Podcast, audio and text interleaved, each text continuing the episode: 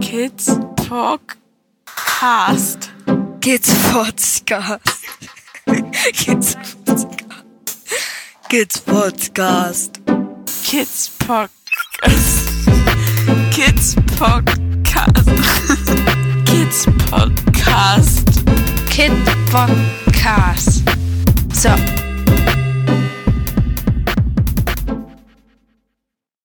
Hallo Stefan, hallo Alex. Hallo Christian. Hallo Christian. Wir haben mal so ein kleines Cross-Media, nee, Cross-Podcast-Event geplant. Ja, richtig, ein Crossover-Event. Crossover, genau. Und da wir uns, ich sag mal, beide Podcasts im sozialen Bereich bewegen, haben wir gedacht, da laden wir doch unsere Hörer mal gegenseitig ein, in die andere mal reinzuhören oder mal zu hören, was denn das jeweilige andere Podcast-Format bietet. Wollt ihr mal anfangen und zu erklären, was der Sozialfuzzi-Podcast ist? Oh, was ist der Sozialfuzzi? Ähm, der Sozialfuzzi-Podcast ist ein, ein, äh, ein Podcast aus der sozialpädagogischen Praxis. Also wir kommen beide äh, aus der Sozialpädagogik. Ich bin Pädagoge, der Alex ist äh, Sozialpädagoge. Ähm, waren, also der Alex war in der äh, mobilen Kinder- und Jugendhilfe tätig. Ich bin seit 15 Jahren in der Kinder- und Jugendhilfe tätig in der mobilen. Äh, und es ist uns irgendwie in, in die Idee gekommen, es es fehlt sowas an kurzen und knackigen praktischen Ansätzen für Fachkräfte, für Interessierte, für Studierende, ähm, um sich mit dem Thema auseinanderzusetzen, weil alles irgendwie in Richtung äh, reine Theorie gegangen ist. Ja, und so sind wir auf den, auf den Sozialfuzzi gekommen. Ein äh, nicht ganz ernst zu nehmender Podcast von zwei mittelalterlichen weißen Männern, die sich gerne reden hören. Mittelalter. Das hast du wunderbar gesagt. Also Begleitidee war auch noch, dass wir äh, festgestellt haben, dass auch die, die, die Anforderungen oder die Wünsche äh, der Fachkräfte an die Basisausbildungen unglaublich hoch sind und dass man ja das praktische Wissen, das man nachher im Alltag so braucht, ja eigentlich in einer Basisausbildung in zwei Jahren, drei Jahren oder vier Jahren, wie lange sie auch immer dauern mögen, ja gar nicht vermitteln kann. Und da haben wir sich gedacht, dass wir außerhalb von Seminaren und Fortbildungen auch noch eine Hörplattform schaffen können. Ja, absolut. Also das, das Thema war, dass ich immer wieder mit äh, StudienabgängerInnen äh, konfrontiert war, die fertig waren und gesagt haben, jetzt kenne ich die Theorie, wer bringt mir jetzt die Praxis bei?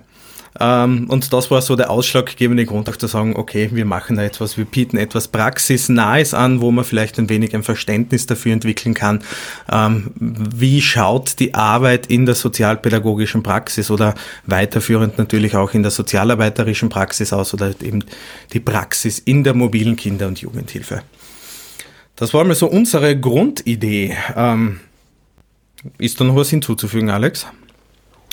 Eigentlich nichts, ähm, außer dass ich nicht nur in der mobilen Kinder- und Jugendhilfe tätig war, sondern auch viele, viele Jahre in der stationären Arbeit. Ähm, in Summe, glaube ich, so direkt im Dienst 25 Jahre. Ähm, und jetzt auch noch immer beteiligt bin, halt die Betreuungen, die mich betreffen, dann eher im beraterischen oder therapeutisch begleitenden Bereich sind. Jetzt würde ich euch noch gern geografisch einordnen an der Mundart, möchte ich sagen. Hört man, dass ihr nicht aus Deutschland seid? Richtig, richtig. Ja, wir können es nicht verstecken. äh, Wir, wir sind aus Österreich, ähm, auch aus unterschiedlichen Bundesländern. Ähm, ich bin in der Steiermark und der Alex in Oberösterreich. Und jetzt gerade aus meinem Heimatort, weil ja gerade Ferien sind, und ich berichte aus Hallstatt mit dem wunderbaren Blick auf die verschneiten Berge. Super, dann, dann kann ich nachlegen. Ähm, ich bin gerade in Kärnten äh, bei meiner Mutter zu Hause und habe ebenfalls einen Blick auf verschneite Berge. Na toll. das,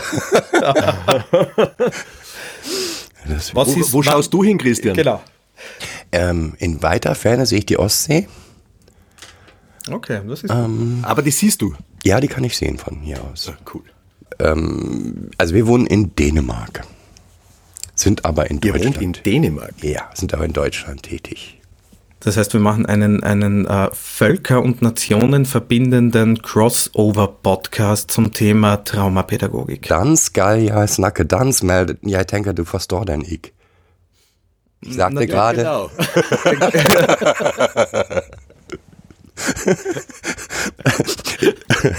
äh, also ich sagte gerade, da müssten wir Dänisch sprechen, aber ähm, ich, das konnte man ja verstehen. Dänisch ist eine ganz einfache Sprache. Ja, das war ganz einfach. Das ist fast wie Vorarlbergerisch bei uns. Ja. Äh, Genau.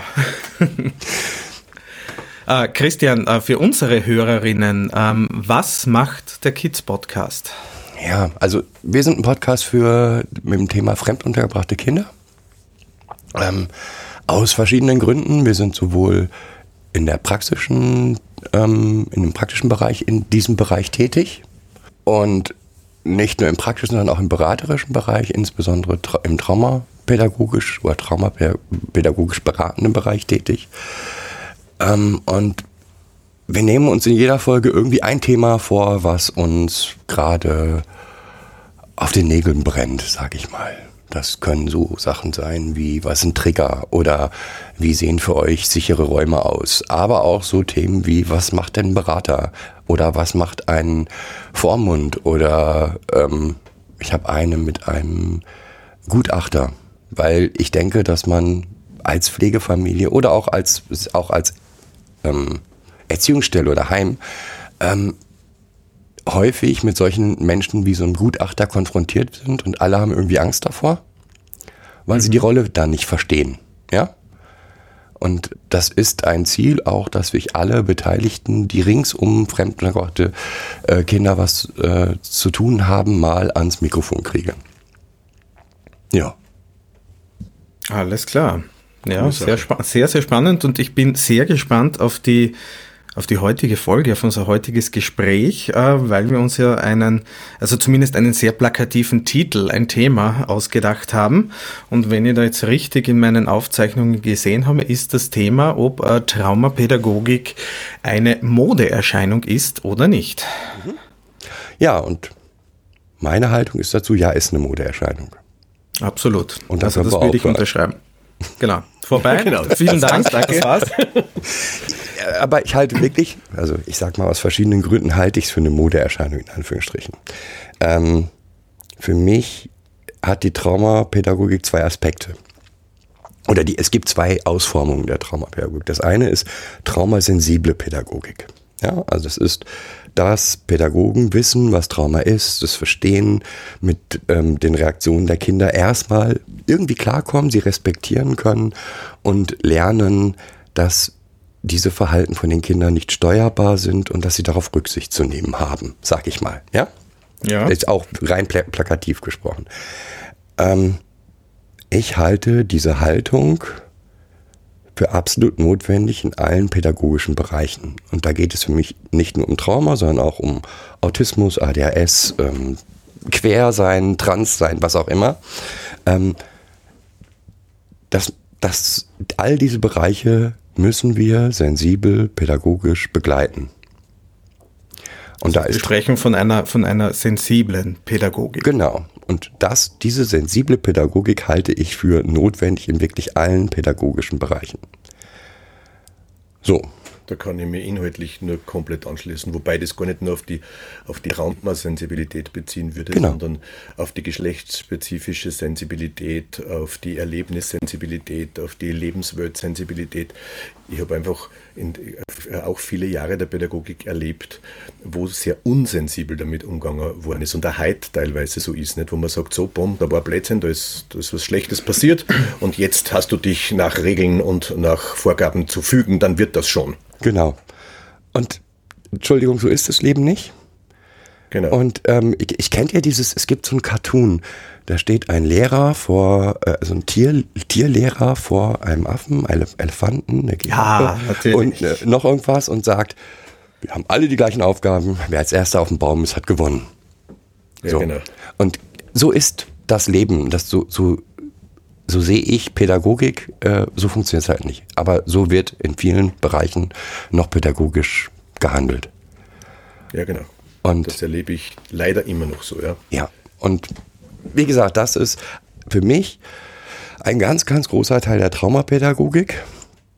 Ähm, dort Wissen zu schaffen, Menschen ähm, beizubringen, was es heißt, Trauma zu haben. Ähm, und das müsste meiner Meinung nach in alle pädagogischen Ausbildungen hineinfließen. So. Also wenn wir den, wenn wir das überall haben, brauchen wir die Traumapädagogik dann nicht mehr. Richtig.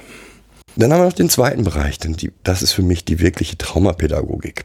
Ähm, kennt ihr die Ulmer Heimkinderstudie? Ja.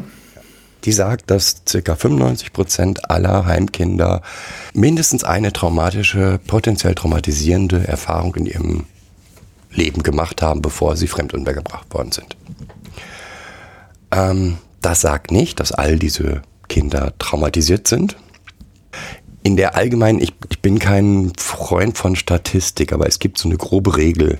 Wenn ein, ein schweres Traumaereignis passiert, kommt ein Drittel damit gut klar, ein Drittel braucht die Unterstützung der Familie und schafft es dann und ein Drittel braucht wirklich richtige Hilfe von einem bei einer Gruppe von ne?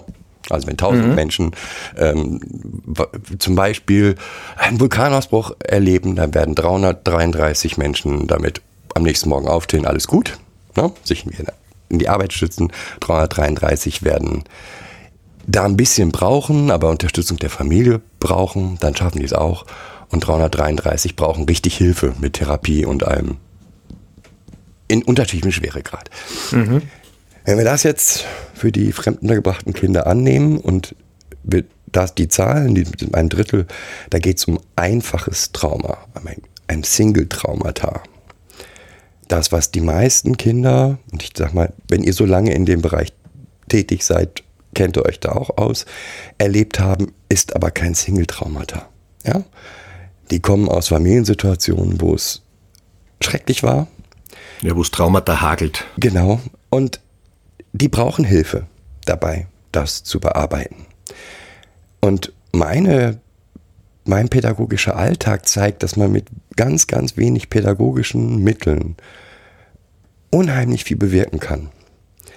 So, wenn dem also ist, denn also man sagen kann, dass sicherlich 30 bis 40 Prozent oder vielleicht sogar noch mehr der Kinder in Heimen und in Erziehungsstellen und so weiter was mit ein Probleme mit ihrem psychischen Erleben aus der Vergangenheit haben, dann ist auch dort, muss das in alle Ausbildungen von Heimerziehern, von Sozialpädagogen, von was auch immer. Und zwar zwingend.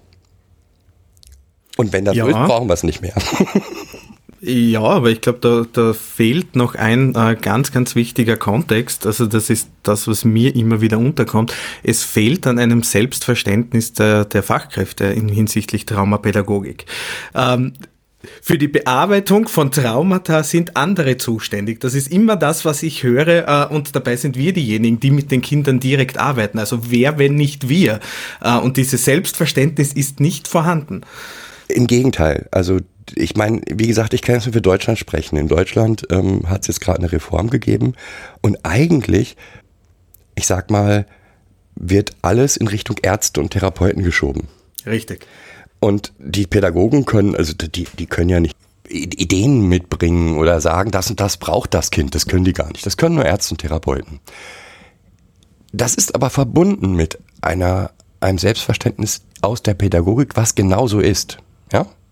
Also mhm. ähm, in ganz, ganz vielen Fällen, wo wir beratend tätig sind, dann waren das so Fälle, wo die Einrichtung gesagt, wir kommen gar nicht mehr klar. Ne? Ja. In ganz, ganz vielen Fällen war es so, ja, was macht ihr denn? Ja, das Kind geht zur Therapie. Ja, das wollte ich jetzt nicht wissen. Was macht ihr? Ja. Mhm. Und äh, wenn du, ich habe auch eine Ausbildung, äh, mehrere Ausbildungen in Traumatherapie gemacht, obwohl ich kein Therapeut bin. Ja, also ich durfte immer dran teilnehmen, krieg dann keinen Schein, das ist immer nicht schlimm. Ähm, jeder gute Traumatherapeut würde immer die Pädagogen mit ins Boot nehmen. Immer. Eine Therapie ohne die Pädagogen macht gar keinen Sinn. Und ich würde sogar noch einen Schritt weiter gehen, wenn die Pädagogen ganz, ganz viele Dinge beachten und tun, können sie so viel bewirken, wie ein Therapeut das in dem kurzen Zeitraum nicht kann. Und der hat auch noch genug anderes zu tun.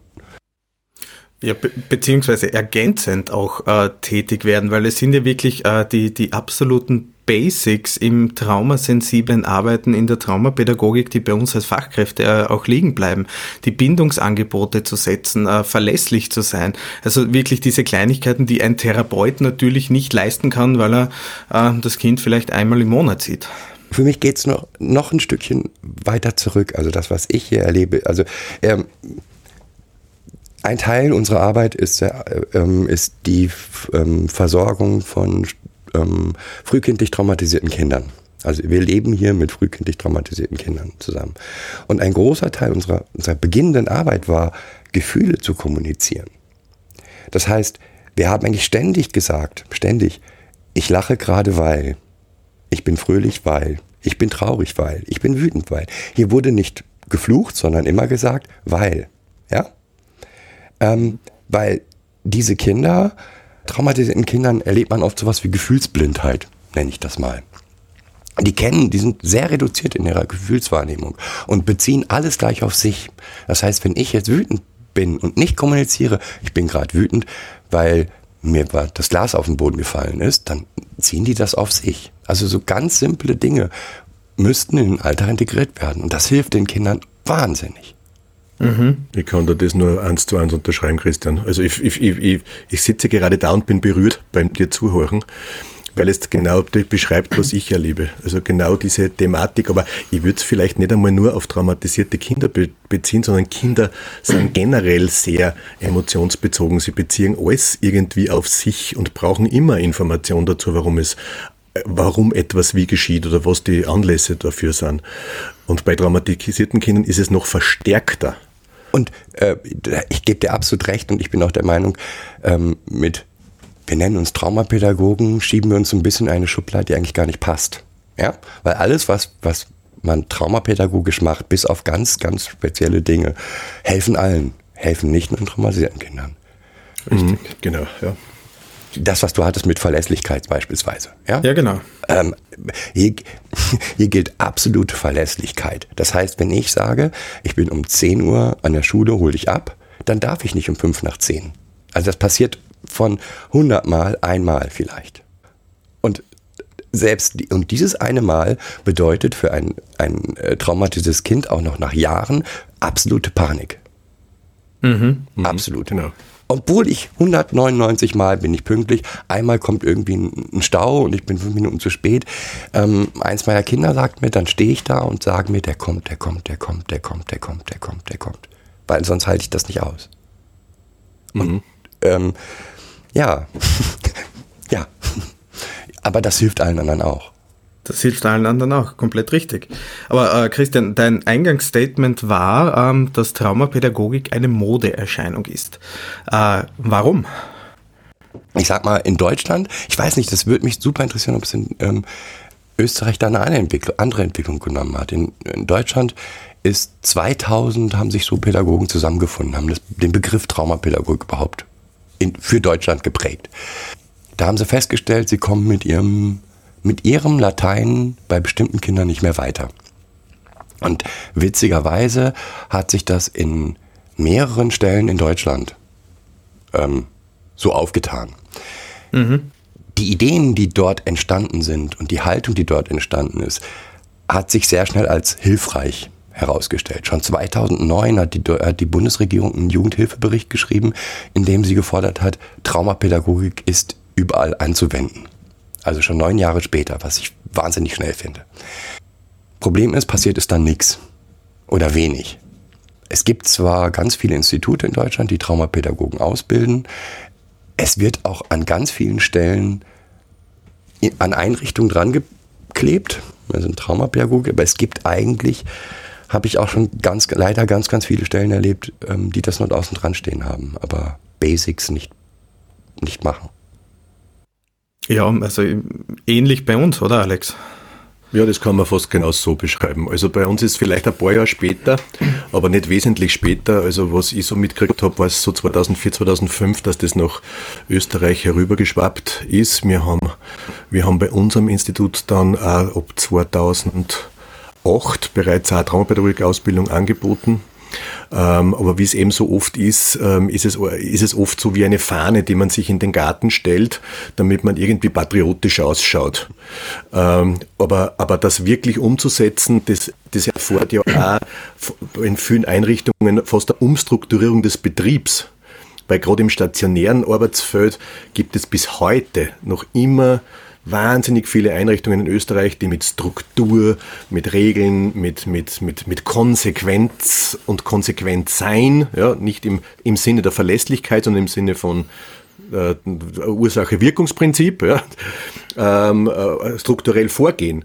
Ähm, aber das ist ja was, was sie quasi mit diesen neuen Erkenntnissen, die ja gar nicht nur aus der Traumapädagogik stammen, weil wir eine Bindungstheorie hernehmen und so weiter und so fort, also ja eigentlich schlagen und eigentlich einen, einen, einen Haltungswandel der Betreiber äh, voraussetzen, dass sie das ändern kann. Also es geht bei uns auch eher schleppend voran. Also mhm. was ich erlebe, sind so, ich nehme jetzt mal ein ganz stinknormales Beispiel, was ich bei all meinen Kindern erlebe, ist, dass das Thema Essen ein extrem wichtiges Thema ist. Ja?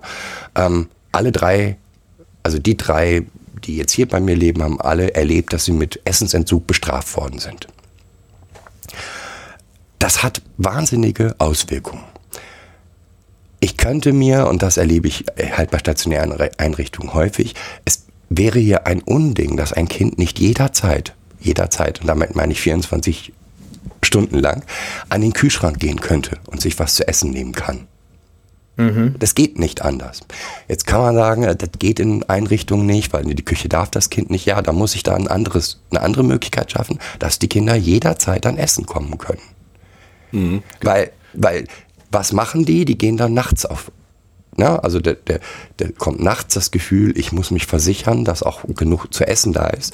Inzwischen ist es so, äh, das hat dann so eine Entwicklung hin, häufig, dass die nur an den Kühlschrank gehen und gucken, dass da was drin ist. Das reicht. Ja, ja. Ich habe Jugendliche betreut, die haben Essen gehortet. Ja, klar. Im, im Kasten und das war, ja, das ist, das liegt in der Natur der Sache. Ja? ja. Aber das haben wir auch sehr oft kritisiert worden, wo dann gesagt worden ist, ja, wie könnt ihr das zulassen und die können ja keinen Lebensrhythmus und da verschiebt sie alles. Ja, das ist so, da hat man es wirklich vom Grunde auf nicht begriffen. Ja? Aber das ist Allerdings. auch, das ist übrigens immer, ne? also es ist immer die Angst, wenn ich jetzt hier Sonderregeln machen, mache, dann geht ja alles kaputt. Ja, ja ich, ich verstehe das aber nicht. Das weiß ja nicht stimmt. Also ähm, ist das gleiche wie mit Schulen. Ja, also wir arbeiten viel auch mit Schulen zusammen ähm, und beraten die und, und reden mit denen. Und dann kommt immer, unser Wichtigstes ist, wenn ein Kind, wir müssen dem Kind im Prinzip das Signal geben, wenn du nicht mehr kannst, dann kannst du dir eine Auszeit nehmen, jederzeit. Ja? Und es kommt immer als erstes, ja, aber dann sind die ja immer ständig weg. Und ich habe es noch nicht einmal Das so Lemming-Prinzip. Ja, und ich habe es auch nicht. Ich habe es noch nicht einmal erlebt. Ich habe es vielleicht, also vielleicht in der ersten Woche ein bisschen verstärkt, um zu gucken, ob es auch wirklich funktioniert. Ansonsten ist es allein schon, dass die Möglichkeit besteht, bedeutet eine Beruhigung der, der Situation. Ja, also absolut.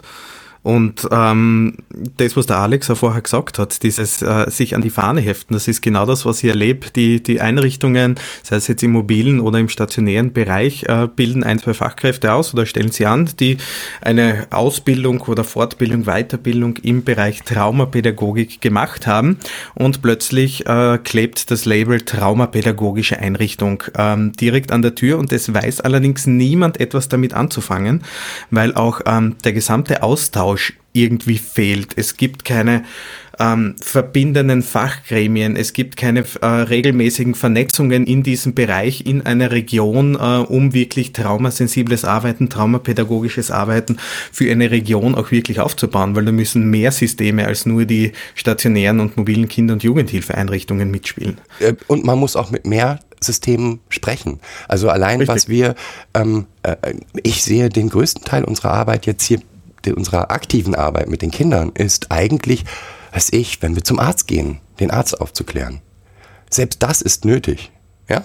Mhm. Weil ähm, ja, ich gehe mit so einem kleinen Jungen zum Kinderarzt und der Kinderarzt betreut uns schon lange und weiß eigentlich, der ist ein Opfer von sexuellem Missbrauch. Und das Erste, was der macht, zieh mal deine Unterhose aus, ich muss mal eben fühlen, ob das mit mhm. deinem Hoden in Ordnung ist. Und der kommt gar nicht auf die Idee, dass das vielleicht keine gute Idee so in der Art und Weise ist.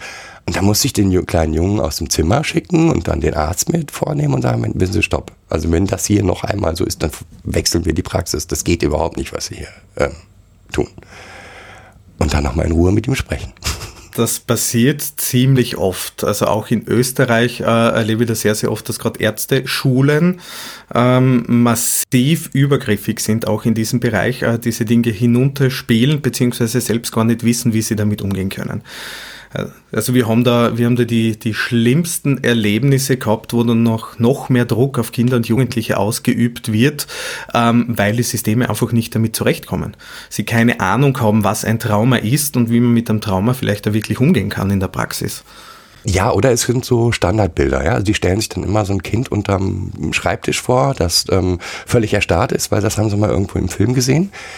Dass das aber ganz anders aussieht in der Realität, das äh, erschreckt, nee, er, erstaunt sie dann immer. Und das Witzige finde ich, dass sie das dann noch, wenn sie es dann live erleben, verneinen nach einer Zeit. Also ich muss ähm, solche Schulungen häufig mehrfach machen. Ich nenne ein Beispiel. Kontrolle ist eine, einer der wichtigen Eigenschaften von Trauma. Die, die versuchen, ihre Umgebung komplett zu kontrollieren. Verständlicherweise aus dem, was sie erlebt haben. Absolut. Ja, völlig nachvollziehbar. Genau. Ähm, da ist es völlig selbstverständlich, dass ein, ein traumatisiertes Kind morgens als erstes versucht, in die Nähe des Lehrerzim- Lehrerzimmers zu kommen und zu gucken, wie sind denn die Lehrer alle drauf. Weil das sind die, die haben Macht und die muss ich jetzt kontrollieren. Fast immer, also in konkreten Fällen, wenn ich die Lehrer dann darauf aufmerksam mache, einmal, jeden Morgen kommt er zu euch. In jedem ist euch das aufgefallen. Kommt dann, ja, der ist so nett, der sagt dann mal jeden Morgen fröhlich, guten Morgen, ist das nicht schön?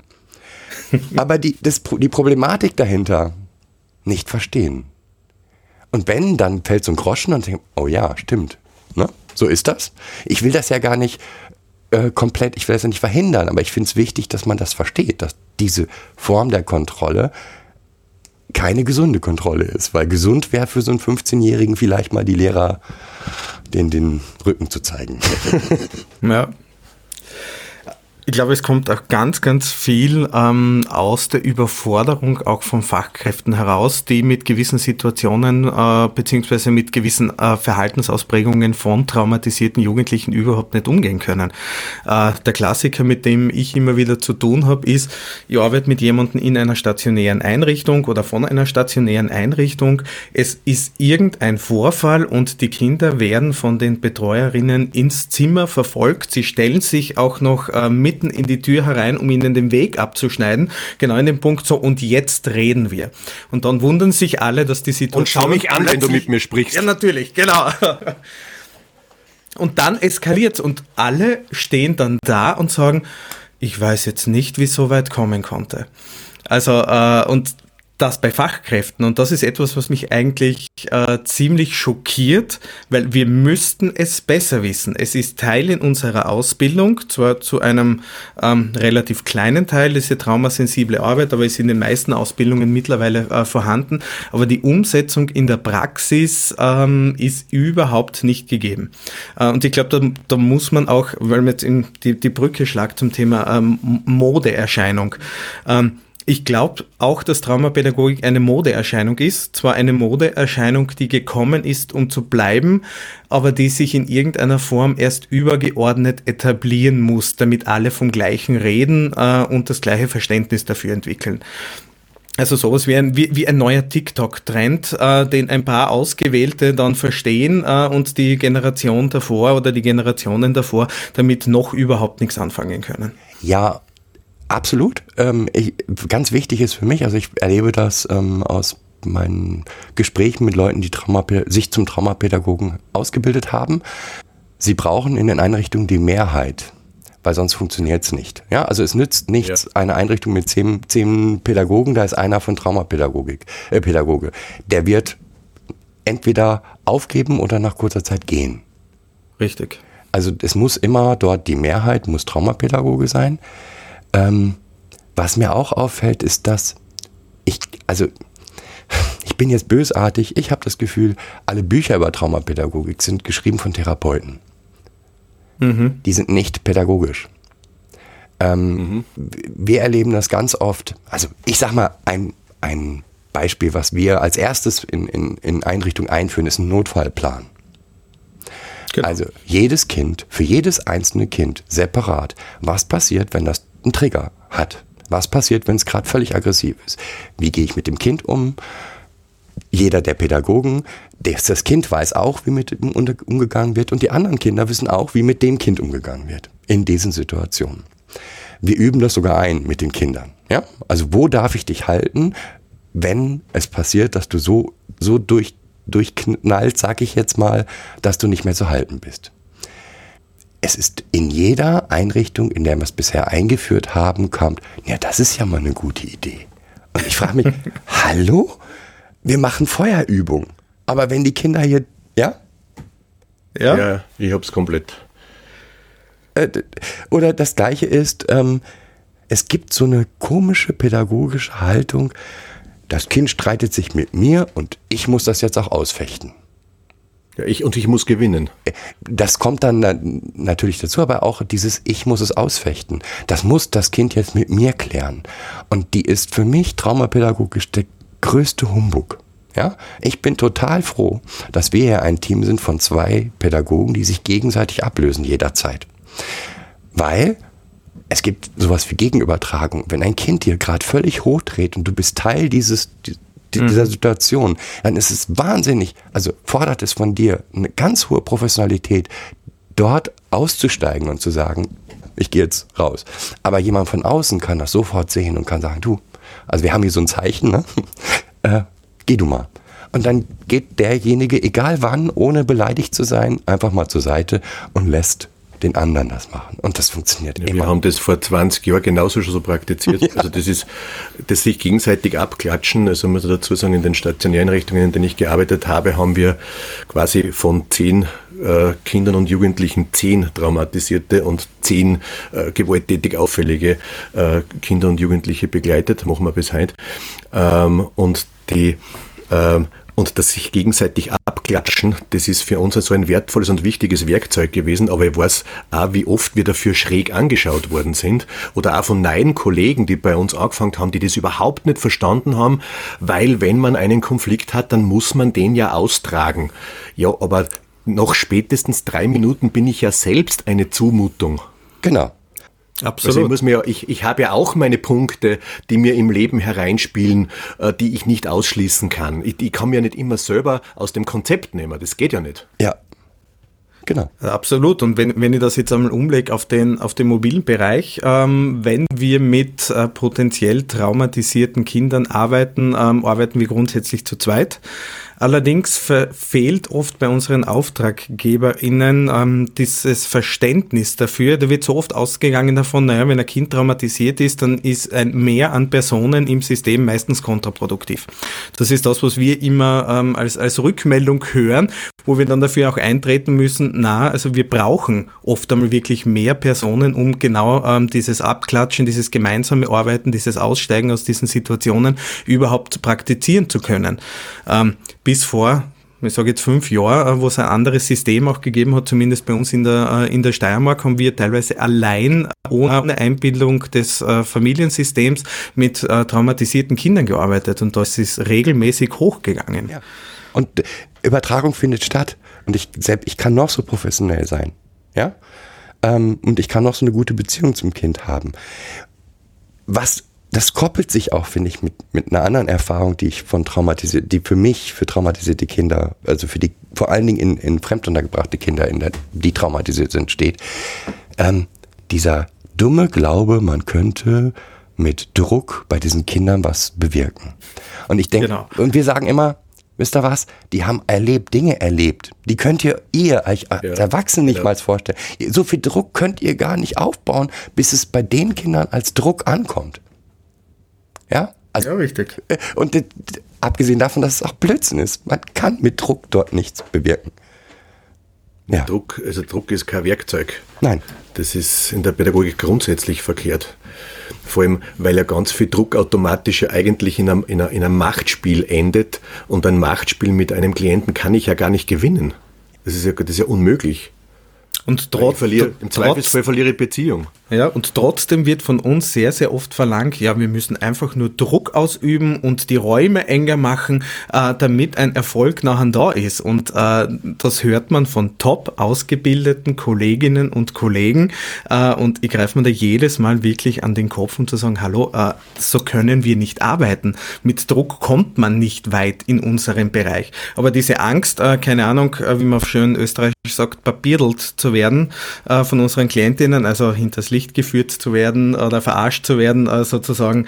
Ähm, diese Angst überwiegt bei uns Fachkräften sehr, sehr stark. Äh, und das ist, glaube ich, etwas, was man in der Praxis relativ schnell aus den eigenen Teams rausbekommen muss. Und wie gesagt, meine Erfahrung ist genau eine andere, also komplett eine andere. Ähm, in dem Moment, wo man schafft, den Druck rauszunehmen und ähm, mit dem Kind stark mit Psychoedukation zu arbeiten und dem einfach genau. mal zu erklären, was ihm da passiert. Weil ähm, nochmal, so traumatische Prozesse sind nicht gesteuert. Wenn da ein Kind mal richtig hoch geht, dann kriegt es das zwar mit, ich gehe gerade richtig hoch, aber es ist keine willentliche Entscheidung. Na, es ist affektiv und nicht rational gesteuert. genau. Ja. Und allein schon die Erkenntnis, da sind Menschen, die verstehen, dass ich das nicht steuern kann. Und die sind mir nicht böse, weil ich das nicht steuern kann. Hilft schon wahnsinnig viel. Absolut, absolut. Ich habe da ganz ein, ein, praktisches Erleben dazu, gerade diese Verbindung zwischen Druck, Kontrolle und Steuerung, die du da beschreibst, Christian. Ähm, ich, ich, erlebe, ich, ich mache sehr viel Fallsupervisionen und da kommt es thematisch sehr oft vor und auch in meiner direkten Arbeit nur mit Klienten in der Beratung oder auch in der tiergestützten Pädagogik erlebe ich das, ähm, dass Fachkräfte begreifen müssen, dass der abgemachte Termin mit mir eine Drucksituation ist für einen dramatisierten Menschen. Dass das nicht auskönnen, dass die Verbindlichkeit des Termins Reaktionsmuster auslöst, die mich in die Verweigerung und in den Widerstand bringen. Das muss man begreifen und man kann nicht dann sagen, quasi genau auf dem, nein, aber dieser Termin ist abgemacht und darum musst du jetzt da hingehen. ja. Also das ist genau das, warum die dann nicht mehr hingehen und dann dieses Angebot, das ihnen gut tun würde, ähm, nicht mehr annehmen können. Ich, ich, habe eine Ausnahmeregelung für, für, für Kinder, wo es einen Traumahintergrund gibt. Äh, normalerweise müssen Beratungseinheiten ja einen Tag vorher abgesagt werden, sonst müssen sie bezahlt werden. Mhm. Äh, und bei Traumahintergrund gibt es es bei mir nicht. Ja, weil Sinn. es in der Natur der Sache liegt, dass es sein kann, dass das Kind, der Jugendliche, 20 Minuten vor Termin, vor Termin so in eine Ausnahme kommt, dass er diesen Termin nicht wahrnehmen kann. Und wenn dann die Betreuer Druck machen, weil das ja bezahlt werden muss, dann ist es ganz im Eimer. Dann geht sich das gar nicht mehr aus. Aber auch wenn es nicht bezahlt werden muss, also wenn ich jetzt an unseren äh, mobilen Kontext denke, äh, wo wir die Situation haben, wo die Fachkräfte sich dann plötzlich zurückziehen und sagen, naja, der nächste Schritt muss ja dann wirklich von den Klientinnen wieder selbst kommen. Also nicht mehr aktiv die Angebote setzen, sondern sich zurücklehnen und warten, äh, bis mit ihnen Kontakt aufgenommen wird. Das ist etwas, was mir hier in den Jugendämtern wirklich böse aufstößt. Ähm, wir haben hier viele, viele, nein, ich, ich möchte es nicht übertreiben, aber ich habe mehrere Fälle erlebt, in dem 12-, 13-jährige Kinder auf Trebe, ja, also nicht mehr zu Hause, nirgendwo mehr zu finden, äh, ständig weg, die sich dann noch prostituieren, dass der Jugendamtsmitarbeiter gesagt hat, naja, aber wenn die sich nicht melden, dann wollen die keine Hilfe. Mhm. Und da muss man, wo ich. Genau, dann wollen sie nicht. Ja? Wo ich mich frage, in welcher Welt leben wir, wo wir einen 13-Jährigen, von einem 13-Jährigen erwarten, ja, dass der sich Hilfe holt. Einem 13-Jährigen. Das ist selbst, selbst einem 20-Jährigen würde ich das nicht also dem würde also ich. In, in, unserem Kontext würde ich das fast keinem Erwachsenen äh, zutrauen, weil äh, die, die Probleme in den Familiensystemen einfach schon so überlastet sind und dieses Eingeständnis überhaupt ein Problem zu haben, äh, das ist die Kür sozusagen. Äh, und das kann ich weder von einem 50-Jährigen erwarten noch von einem 13-Jährigen. Ja. Aber es ist in Jugendämtern ein üblicher, ja, wenn diese keine Hilfe wollen, dann brauche ich denen auch nichts anzubieten. Ja, also nicht nur in den Jugendämtern, ähm, das ist auch etwas, was ich unter meinen Kolleginnen und Kollegen ähm, auch des Öfteren immer wieder höre, ähm, dass man sich dann ja auch bitte abgrenzen muss äh, davon und warten, bis sie sich selbst melden. Also das ist leider Gottes gelebter Alltag. Ja, also Ja, deshalb da völlig vergessen wird, was für, ein, was für Stabilität und was für Lebenssicherheit Wille braucht. Ja. etwas wollen muss man ja können. Also man muss erst einmal was, also die Voraussetzung für etwas wollen können ist die soziale High Performance. Ja. Hinzu kommt noch da, ähm, dass, also wir haben jetzt vor kurzem eine Sendung über Täterintrojekte gemacht, weil uns das so wichtig erschien. Wenn man bei traumatisierten Kindern erlebt, wie hoch die, ja, wie soll ich das sagen, die verankerten Muster von den Tätern sind. Ähm, und wie wirksam die auch noch nach Jahren sein können. Du bist nichts wert. Du bist, wie soll ich aus einem solchen Konzept, wo äh, ist im Prinzip immer auf meiner Schulter eine, eine kleine Puppe sagt, egal, die sind zwar nett, aber du bist doch gar nicht wert, dass dir geholfen wird. Wie soll ich von einem solchen Wesen erwarten, dass das das schafft, jetzt auch noch sich die Hilfe zu holen? Richtig. Also eine Forderung zu stellen. Stopp, da sagt ihm jemand, du bist es nicht mal wert, dass du was zu essen bekommst. Hat, wurde ihm über Jahre ähm, eingetrichtert. Ähm, wie soll denn dieser, diese, dieses sich dort drüber hinwegsetzen und sagen, aber kein Problem, ich brauche jetzt das und das. Ähm, ich erlebe da Kinder wirklich, die sind nicht in der Lage zu sagen, ich hätte gern ein Glas Wasser. Das können die nicht sagen ich, ich kann mich noch wirklich bildhaft an ein Kind erinnern, das ein Glas Wasser genommen hat, hineingeschaut hat, also ein Glas genommen hat, hineingeschaut hat, das Glas ist leer. Und das soll auch so bleiben. Und als ich dann gefragt habe, könnte es sein, dass du Durst hast, möchtest du was trinken? Ja. Ja, aber der Ausdruck, sein Ausdruck für diesen Wunsch war, das Glas ist leer und das soll auch so bleiben. Ja, Ja, und erschütternd. da fallen mir jetzt gleich drei, vier Kollegen ein, die dann sagen würden in dem Moment, aha, der will jetzt nicht wissen, wie lange er das machen muss, bis das, dass ich ihm endlich was einschenke. Genau, er ist dann aus diesem Grund, genau, der testet uns aus und aus diesem Grund mache ich es nicht. dieses, dieses Bild von Testen, ja? Also das erlebe ich auch immer wieder. Pflegekinder testen ihre Eltern oder ähm, und das macht eigentlich, selbst von Menschen, die ich wirklich hochachte, kommt häufig dieses Beispiel des Testens. Ja, das sieht Ja. von außen wie ein Testen aus. Aber ich Ist habe aber nicht, nicht. das Gefühl, dass die Kinder das als solches erleben, sondern die Kinder erleben es als, ich habe kein Vertrauen. Die Kinder erleben es als, ja, wie auch immer. Ich bin in Das Situationen. haben wir, da haben wir uns in einer Folge von uns schon ziemlich auslassen drüber, Stefan. Ja, Erinnerst dich? richtig.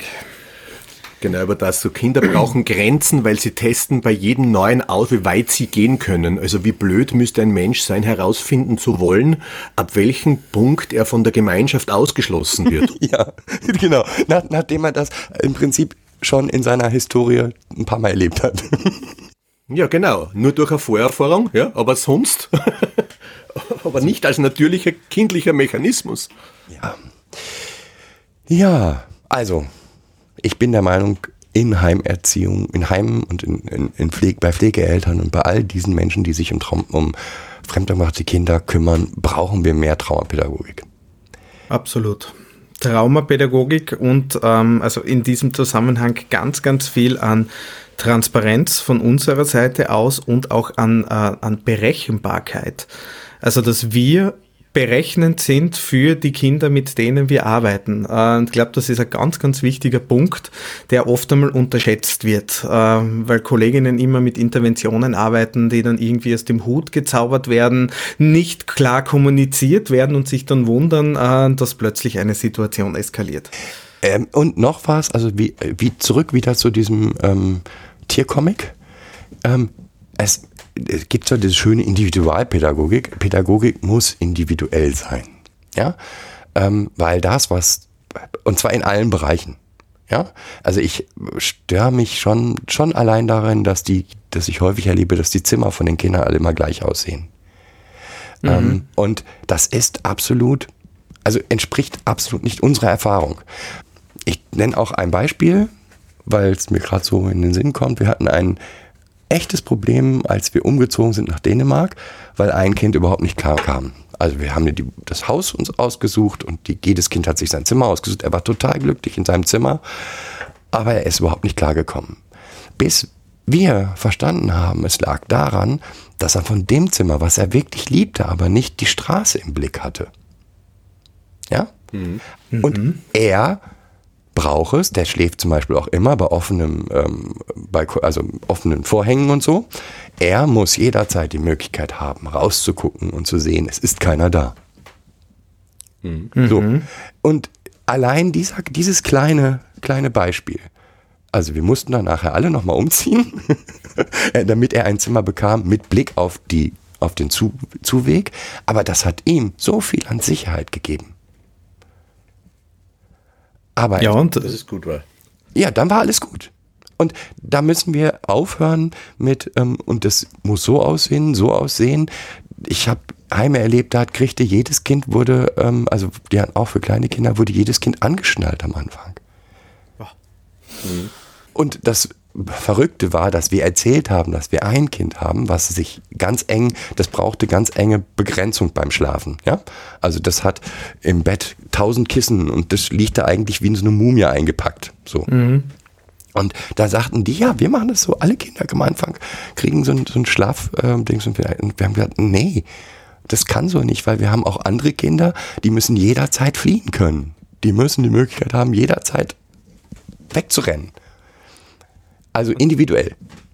Ja, und das ist ja, das ist ja spannend. Du bist ein, ein hoch ausgebildeter Mensch mit ganz, ganz viel Erfahrung im traumapädagogischen Bereich. Äh, und auch bei dir brauchst du dann oft, um auf diese Kleinigkeiten draufzukommen. Äh, und jetzt, wenn man das Ganze dann weiterspinnt, gibt es ganz, ganz viele Fachkräfte, die keine Ahnung haben von Traumapädagogik, ähm, wo die große Frage für mich äh, sich natürlich stellt, wie kommen die auf diese Dinge überhaupt drauf?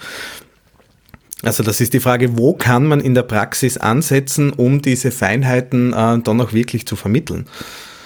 Ich habe da erfahrungsgemäß, also ich, ich habe ja den größten Teil meiner beruflichen Praxis ohne dem Wissen um Traumapädagogik verbracht.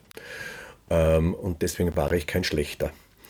Ähm, ich habe ich habe, glaube ich, am allermeisten Erfolg gehabt mit der grundsätzlichen positiven Grundeinstellung. Also, dass ich hinter allem, was das Kind tut und macht, immer den positiven Grund gesucht habe und nicht die böse Absicht. Und wenn man, die, wenn man sich den positiven Grund überlegt, dann kommt man eigentlich irgendwann gemeinsam mit dem Kind, ich habe halt dann manchmal einfach auch gefragt, äh, an, an das Ende der Geschichte also dieses, der gute Grund ist ja auch ein, ein wesentlicher Aspekt der Traumapädagogik. Also jedes Verhalten hat einen guten Grund. Ähm, halte ich auch für wichtig, aber es gehört halt mehr dazu. Also ich muss meiner Meinung nach wirklich gut beobachten. Also wenn ich ein Verhalten habe, wir machen hier wirklich Beobachtungsbögen. Ja, wir versuchen mhm. das Verhalten, was wir beobachten, zeitlich, ähm, situationsmäßig, wie auch immer zu beobachten. Der mein, mein Lieblings- oder derjenige, der mich zu Traumapädagogen ausgebildet hat, hat auch die Traumapädagogik CSI-Pädagogik genannt. Also es ist eigentlich die Fragestellung, was könnte, wir beobachten ein Verhalten, das passt irgendwie nicht und was könnte die, die Ur, der Ursprung sein. Und wir beobachten dort relativ lang, äh, bis wir eine These haben. Und diese These gucken wir uns dann an. Und natürlich fragen wir auch das Kind. Und natürlich gucken wir mhm. und, und vielleicht auch, was mir ganz wichtig ist, wir kriegen das nicht, das Wichtigste ist, wir bekommen nicht alles auf einmal wieder gut, sondern stellt euch, ich stelle mir die, dieses, diese Leben, die diese Kinder, diese schwerst traumatisierten Kinder hinter sich haben, wie so ein Wollknäuel vor. Und in diesem Wollknäuel sind tausend Trigger und tausend Situationen, die sie aggressiv machen, ängstlich machen, was auch immer. Und wenn ich es schaffe, dort zwei, drei, vier Fäden rauszukristallisieren und rauszuziehen, sorge ich schon für ganz viel Entlastung. Das heißt aber nicht, dass von jetzt auf gleich alles gut geht. Das braucht ganz viel Zeit. Also wir müssen, Geduld ist der, ein weiterer für mich ganz, ganz wichtiger Faktor. Absolut. Mhm. Ähm, das ist etwas, was zumindest in, in Österreich oft fehlt, ähm, nämlich diese Zeitperspektive. Ähm, und zwar seltsamerweise eher auf, auf Seiten von uns, also seitens der Auftragnehmerinnen, ähm, die sich einen riesengroßen Stress machen, so schnell wie möglich zu Ergebnissen zu kommen. Ähm, und schrägerweise sind es genau die Jugendämter, die eigentlich da die, die auf der Bremse stehen und auch sagen, okay, es gibt auch langjährige Unterstützungen, äh, die auch notwendig sind. Aber auch da ähm, gibt es einfach ein sehr, wie soll man sagen, schizophrenes Selbstverständnis ähm, von der Arbeit in der Kinder- und Jugendhilfe. Ja, also dabei gibt es ja in Österreich diese, diese da gibt es in der Pädagogik eine eigene Definition von Geduld. Und die lautet, Geduld ist, dem anderen die Zeit zu verschaffen, die er braucht. Mhm. Schönes, schönes, schöner Satz. Momo, also ähm, meine Podcast-Partnerin hat immer als Bild, Traumapädagoge sind wir eigentlich so Curling, die, die Feger beim Curling, weißt du? Mhm. Wir sind gar nicht, wir sind weder diejenigen, die irgendwie den Stein werfen noch irgendwas, sondern wir sind die Feger, die eigentlich immer nur vor dem Kind her schrubben und versuchen den Weg so ein bisschen, bisschen, bisschen schneller, ein bisschen besser zu machen. Ähm, mhm. Und diese Geduld muss man halt dann haben, weil die Kinder schaffen total viel und ähm, bin immer wahnsinnig stolz, wenn ich dann, wenn man dann mit nach wie vor, es sind kleine pädagogische Mittel, aber so wahnsinnig viel bewirken kann. Absolut. Ich würde Spießmitten behaupten, dass gute Sozialpädagogik oder gute Traumapädagogik darin besteht, äh, zu lindern, nicht zu heilen. Genau. Die, die Heilung ist Aufgabe der Therapeuten. ja, genau. Also, ja. Wow. Wir haben eine Stunde ge schon geredet. Hättet ja. ihr das gedacht? ja, wir hören uns gerne selbst reden, das habe ich ja gesagt am Anfang. Und ich höre den Christian sehr gerne reden. Dann hört ja. dann auch, trefft dann auf jeden, der sich auch so gerne quatscht. Das ist komisch. Das, das, ist, das, das ist super. Wir müssen eine nächste Folge sicher planen zu einem anderen Thema vielleicht. Können wir gerne. Sollten wir nur uns dann ein. Also wie gesagt, ähm, Nochmal ganz kurz, also wie, wie unser Hauptthema ist es eine Modeerscheinung. Ja, es ist eine Modeerscheinung. Äh, gibt viele Gründe, warum es so ist. Hat auch was damit zu tun, bin ich sicher. Ähm, Geld spielt immer eine große Rolle. Also wenn ich mich traumapädagogisch nenne, darf ich mehr Geld nehmen. Auch das spielt sicherlich eine Rolle. Nur wir müssen als Pädagogen uns zusammenfinden und mal gemeinsam definieren, was verstehen wir denn darunter. Absolut. Absolut. Ja, und was war, und, und mir, ich, ich wünsche mir immer eine, einen gemeinsamen, verbindlichen Entschluss, wonach wir uns richten wollen. Ja, aber auch, weißt du, äh, am, am liebsten hätte ich eine Ideensammlung. Weil es ist ja, nochmal, es ist nicht so, dass wir hier die perfekten, ne? sondern mhm. ähm, wir beobachten ganz viel und versuchen Ideen zu machen und es gibt so viele tolle Ideen, die ganz viel bewirken. Und ich glaube, dass die, ich hatte vor kurzem, auch vor längerer Zeit mit Frau Maut Ziedelmann ein Interview und die macht das gerade im Bereich Kindeswohlgefährdung, dass die eine Sammlung von Praxisbeispielen macht. Also, mhm. und die ähm, als, als Software auch gut aufarbeitet. Das heißt, du kriegst einen Fall geschildert und dann sollst du nach der, in, in dem Fall entscheiden, darf dieser Junge seine Eltern besuchen oder nicht. Mhm. Und dann entscheidest du, nach dem, was du gehört hast, und dann bekommst du halt als Rückmeldung die Erlebnisse des, des, des reellen Klienten. Ja? Mhm. Der dann seine Eltern besucht hat und zurück in das missbrauchende System gekommen ist und so weiter. Und ich glaube, in der Pädagogik fehlt das genauso, weil ähm, meistens stehen, habe ich erlebt, dass die Leute davor stehen und es braucht dann auch jemand von außen, der ihnen da hilft aber einfach auch, ja, keine Idee mehr haben, was sie denn tun könnten. Mhm. Und es sind so Kleinigkeiten. Also ich, anderes Beispiel, wir haben, äh, ein, Ab ein Junge macht jeden Abend voll Terror, bevor es zum Schlaf Schlafen geht. Jeden Abend. Und der Druck wird immer weiter aufgebaut und, und, und. Ende des Spiels. Dieser junge Mann wurde oral missbraucht. Und das Zähneputzen war für ihn ein absoluter Trigger. Und mhm. er wusste, mhm. gleich muss ich Zähne putzen. Aber darauf zu kommen, bedeutet eben ganz viel Beobachtung. Das heißt, ich muss gucken, was ist denn der, ja, bis wohin geht's noch gut? Was, wann passiert das? Was könnte der, die Ursache sein? Und ich muss mit dem Kind dann auch das Kind ernst nehmen und auch sein, seine Bedürfnisse und sein, ne? Das war nicht so, dass der sagen konnte, dann kommen Flashbacks oder irgendwas, ja? Sondern mhm. Es baute sich halt immer mehr eine Unruhe auf. In dem Moment, wo er die Zahnbürste im Mund stecken musste, war mal richtig Unruhe. Ja, ja. Ach, grauenhaft. Ja, aber das ist, ich glaube, da, ich glaube, dass solche und ähnliche. Ja, aber das ist fast forensisch. Richtig. Deswegen CSI-Pädagogik. Das wollte ich gerade sagen. Das, ja. das, deswegen CSI. Äh, das gefällt mir grundsätzlich gut, diese Analogie. Ja, wir, wir, müssen uns die Zeit nehmen, das genau zu beobachten und genau zu analysieren, weil, weil sonst, sonst kommen zu so wahnsinnig vielen Fehlentscheidungen und Fehlinterpretationen, äh, die nachher eigentlich quasi fast wie eine Retraumatisierung wirken. Ja. Und das nochmal ganz ehrlich, ja, also dieser junge Mann hat dann ein halbes Jahr, glaube ich, mit, mit Kaugummi statt Zahnbürste und er wurde langsam an die Zahnbürste rangeführt und damit haben wir ja fünf, fünf, 50 Probleme auf einmal gelöst. Mit dem Verstehen dieses Verhaltens, weil der Ärger blieb aus, der Zahnarzt äh, hatte weniger Probleme ähm, und dieser junge Mann konnte diesen Trigger überwinden. Einfach nur mit mhm. Hilfe, weil er, weil er allein schon, weil er verstanden hat, die zwingen mich hier nicht dazu, sondern die haben verstanden, das ist hier ein Problem für mich und die arbeiten mit mir daran.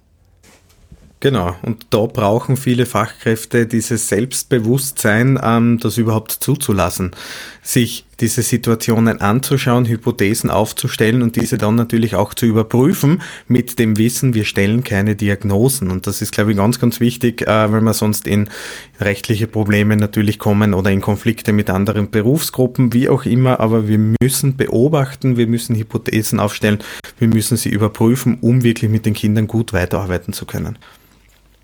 Ja, super. Sensationell. Also, ich finde, wir haben das Thema erstmal gut bearbeitet. Na, absolut. Ich denke auch. Ein, also ein, ich, ich, ich spinne das jetzt ein wenig weiter. Ein Folgethema könnte sein, was kann man tun, damit, äh, damit Traumapädagogik keine Modeerscheinung bleibt, sondern zu einer zeitlosen Mode wird. Wir könnten, ja, und wir könnten einfach mal Ideen sammeln. Also wie gesagt, ähm, jetzt nicht pädagogische Ideen, sondern Ideen, was können wir als Pädagogen tun, um uns mehr zu vernetzen und uns mehr. Also ich habe ehrlich das Gefühl, dass ganz, ganz viele Heime und ähm, ja Menschen, die in diesem Bereich arbeiten, sich wie in so einer kleinen Insel, auf so einer kleinen Insel leben. Genau.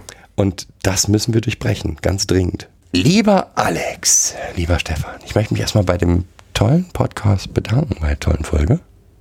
Bei euch? Ja, ebenso. Äh, das war sehr ähm, erleuchtend für mich sozusagen. Äh, und ich fühle mich jetzt eigentlich äh, relativ gut, weil ähm, es wirklich Spaß macht, ähm, mit jemandem zu sprechen, der ein ein sehr praktisches und ähnliches Verständnis hat von Traumapädagogik in der Umsetzung ähm, wie der Alex und ich.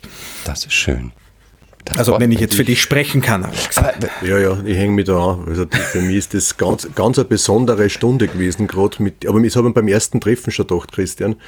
Also ich habe da für mich einen Bruder im Geiste. Und es freut mich so sehr, dass, also ich, ich wir manchmal kritisiert, so quasi, als würden wir da irgendwie schon langsam eine Blase entwickeln, äh, wo wir halt uns gegenseitig das, das, das, das, das Weiße vom Ei auch noch gelb reden.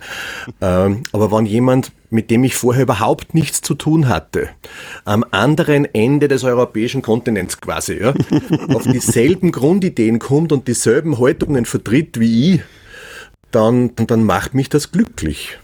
Ja, ihr zwei war total interessantes Gespräch. Also ich bin sicher, da folgt noch mal mehr. Ich würde sagen, den Hörern danke fürs Zuhören und euch danke fürs Gespräch. Ja, wir sagen danke, danke für deine Idee ähm, überhaupt oder deine Bereitschaft überhaupt mit uns etwas zu machen.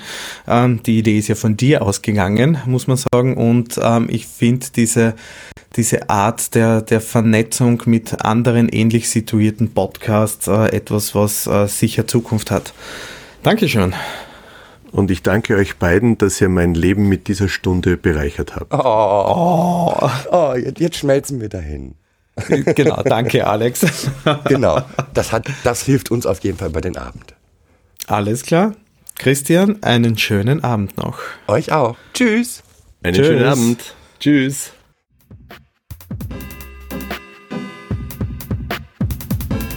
Das war eine weitere Folge Kids Podcast. Danke fürs Zuhören. Shownotes und die Möglichkeit zu Kommentaren unter kidspodcast.de. Anregungen, Ideen und Feedback per Mail an info at kidspodcast.de oder per Twitter an kids-pod. Wenn euch diese Episode gefallen hat, empfehlt sie weiter oder gebt Bewertungen in iTunes oder anderen Podcast-Portalen ab.